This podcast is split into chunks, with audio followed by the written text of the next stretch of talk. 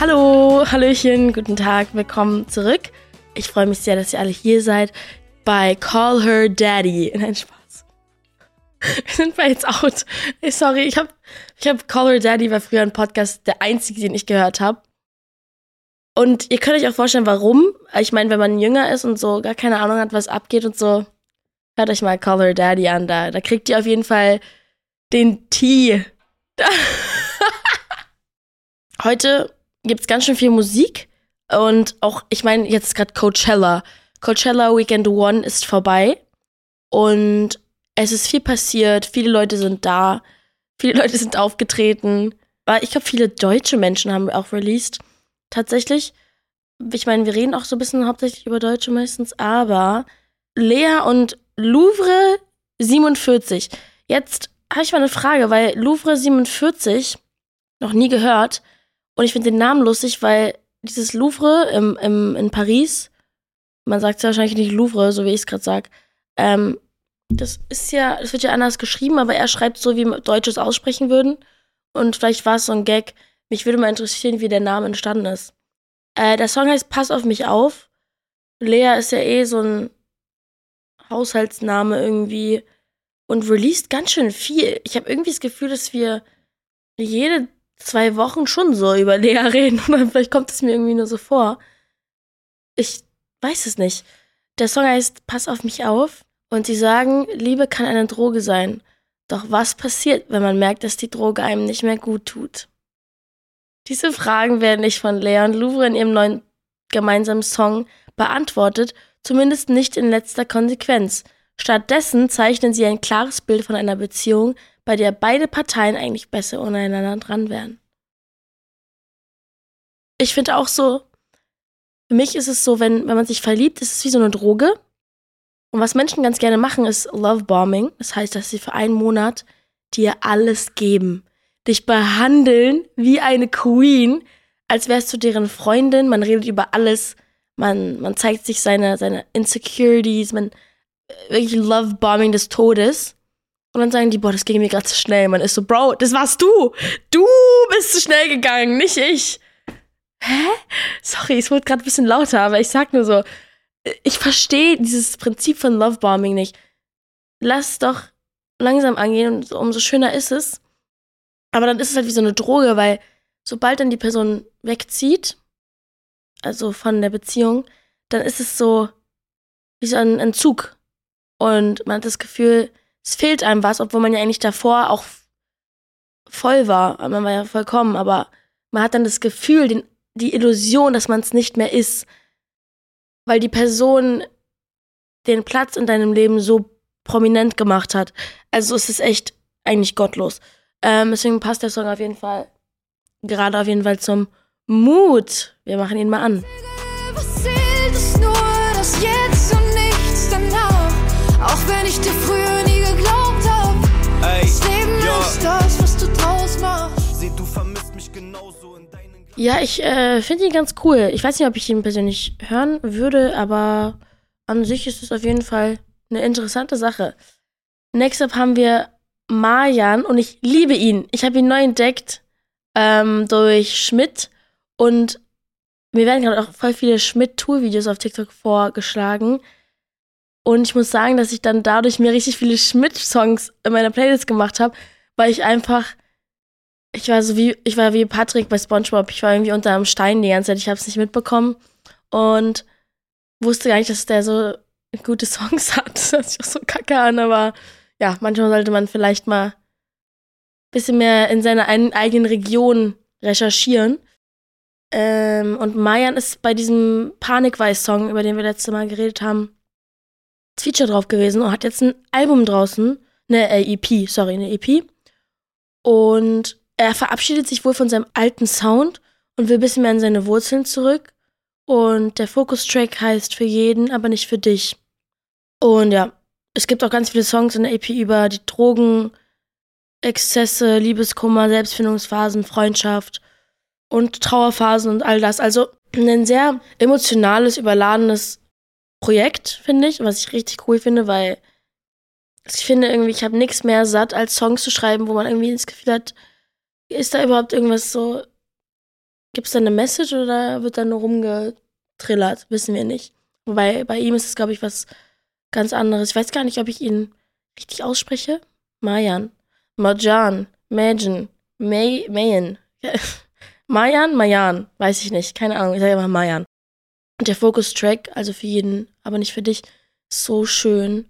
Weil er sagt basically so, eine andere Person, sagt, sagt so zu einer anderen Person, du kümmerst dich um jeden, aber nicht um dich. Du bist gar nicht deine eigene Priorität. So, du gibst, gibst, gibst, aber dir selber nicht. Und ich glaube auch, dass sich das jeder mal ans Herz legen kann, weil wir oft äh, irgendwie uns selber so selbst beleidigen im Kopf und die ganze Zeit so ein negative Self-Dialogue haben.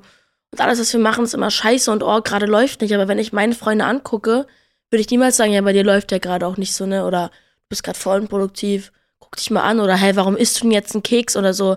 Und irgendwie hast du jetzt deine, deine bist du asymmetrisch. So, keiner be behandelt sich so gegenseitig, außer ich kenne ein paar Jungs, die auch gerne sagen, dass ich huste wie ein Kind.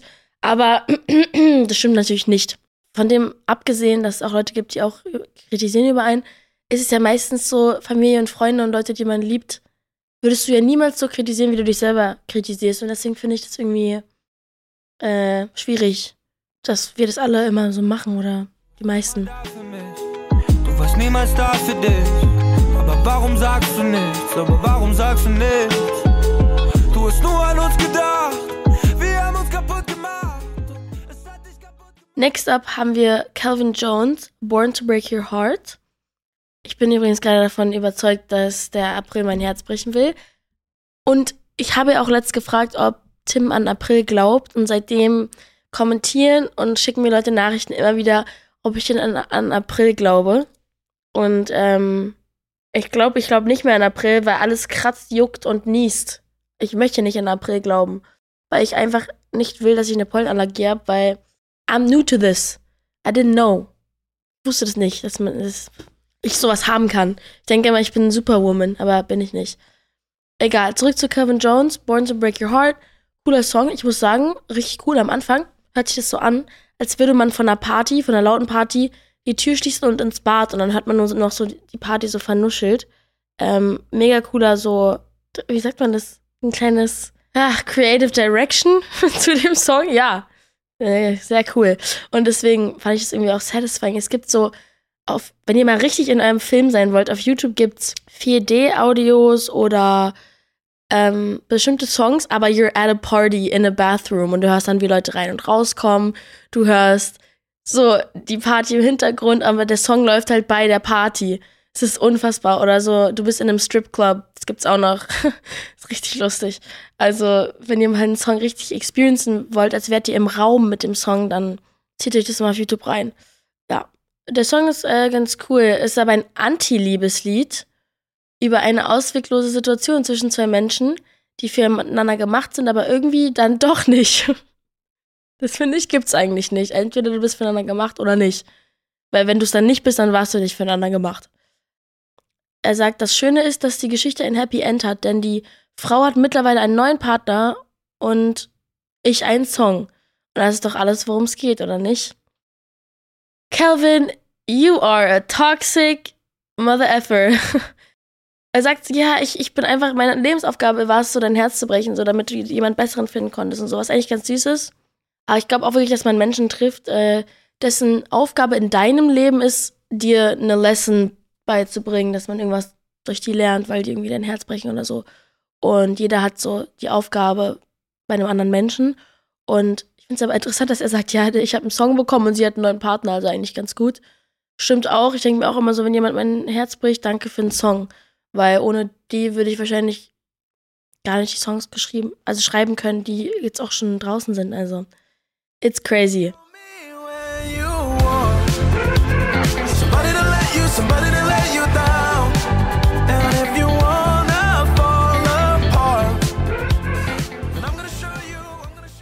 Alter, wir haben so eine geile Combo. Es haben einmal Scissor und Doja Cat einen Song rausgebracht und Ice Spice und Nicki Minaj. Und alle waren so, haben das so wieder so gegeneinander gemacht, so wer ist besser. Aber ich kann euch ehrlich gesagt nicht sagen, welcher Song besser ist, weil ich finde beide unfassbar. Einmal Kill Bill, kennen wir alle schon von Scissor. Doja ist ja meiner Meinung nach eine der talentiertesten Female Rappers und Singers. Also sie ist ja unfassbar kreativ. Und das Krasse ist, normalerweise kommt bei einem so einem Duo und dann das Feature kommt ja meistens bei der zweiten Verse oder in der Mitte des Songs oder am Ende, aber Doja kommt einfach direkt rein mit Bars, einfach Bars, sehr oldschool Rap, also nicht so Pop-Schema, sondern richtig, richtig krasser Text, auch so ein bisschen. Sie ist so diejenige, die den Ex gerade umbringt und sie erklärt so, wie das so vorgeht, wie das so war und alles Mögliche. Also es ist sehr, sehr cool. Sie schreibt auch sehr picturesque, wie sagt man das auf Deutsch, äh, visuell. Und das ist mega, mega cool. Deswegen zieht's euch mal rein.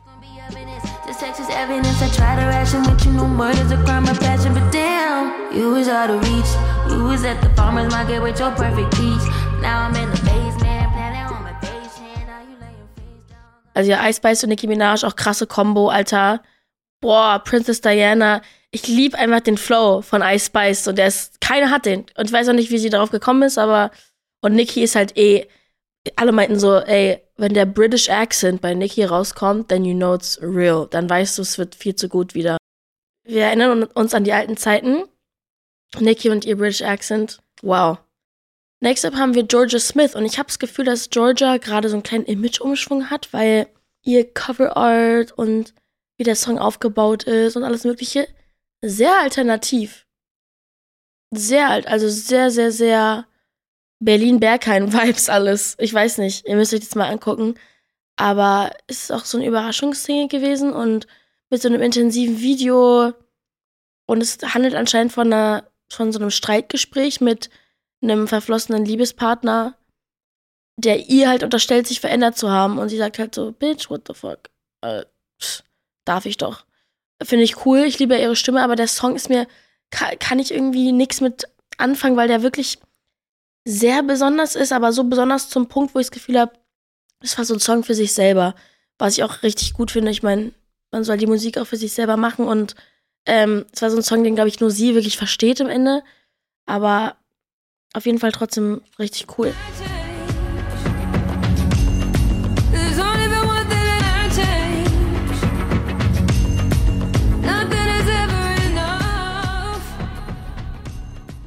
Letzter Song ist von Hero. Die beiden haben einen Song rausgebracht, was ganz lustig ist, so ein bisschen über Inflation.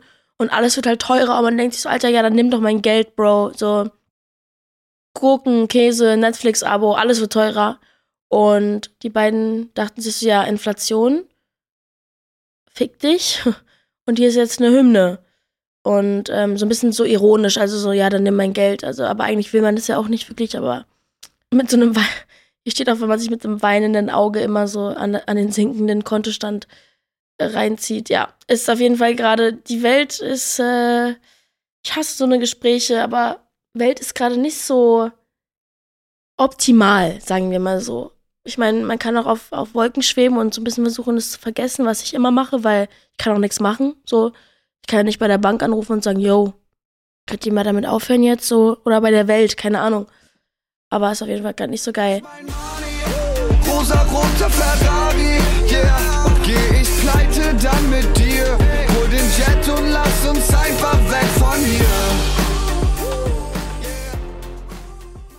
Was auf jeden Fall eine Bubble ist, ist Coachella. Leute gehen hin. Ich weiß, dass auch deutsche Influencer da sind. Dalia, Marek Fritz und so weiter.